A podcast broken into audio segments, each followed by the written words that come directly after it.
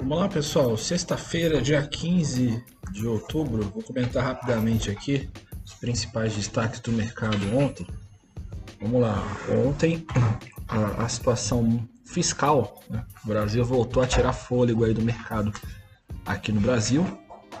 Mesmo assim, com a nova atuação do Banco Central, né? o dólar ele acabou fechando no patamar de R$ 5,51.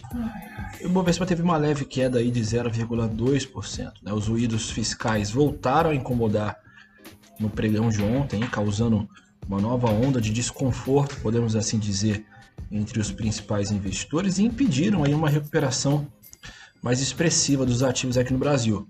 A despeito aí da alta firme dos índices acionários em mercados desenvolvidos, como nos Estados Unidos e Europa, né, o Ibovespa fechou o dia em queda, apesar de novas intervenções aí do Banco Central no câmbio e o dólar também terminou aí negociando em alta. O Ibovespa fechou ontem aí numa queda de 0,24%, chegando na casa dos 113 mil pontos, né, após ter oscilado entre os 113 e, e 881 e 112, também que foi uma, foi uma mínima do dia. O volume financeiro agregado aí negociado na bolsa ficou em torno de 26 bilhões de reais.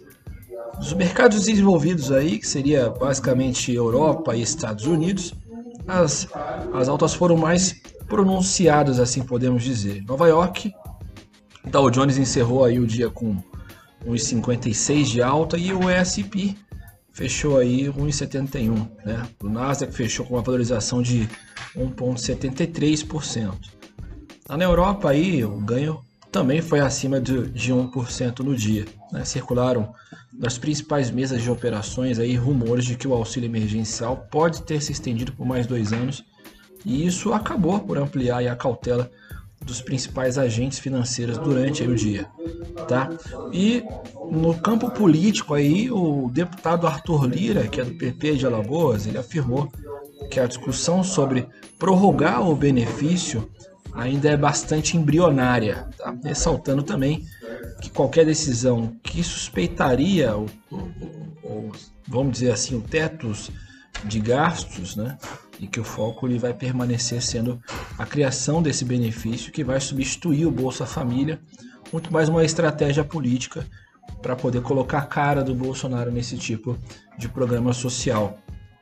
Se vendo aqui os comentários de alguns gestores de renda variável, né, alguns afirmam que alguns deles afirmam, né, podemos dizer assim, que enquanto essa questão fiscal não tiver perspectivas de solução, vai ser difícil ver o Ibovespa acompanhando os pares no exterior.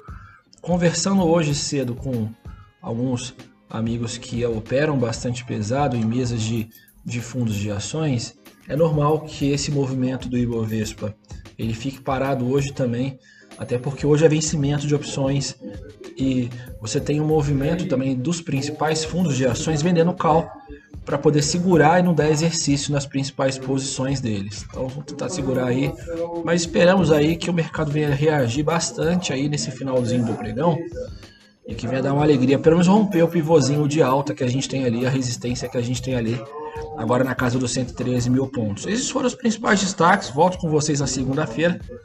Desejo a todos um, um, um, ótimo dia de negócios. E você, se você quiser passar esse áudio, né, quiser passar o link do Spotify do nosso canal para o seu amigo, se sinta à vontade.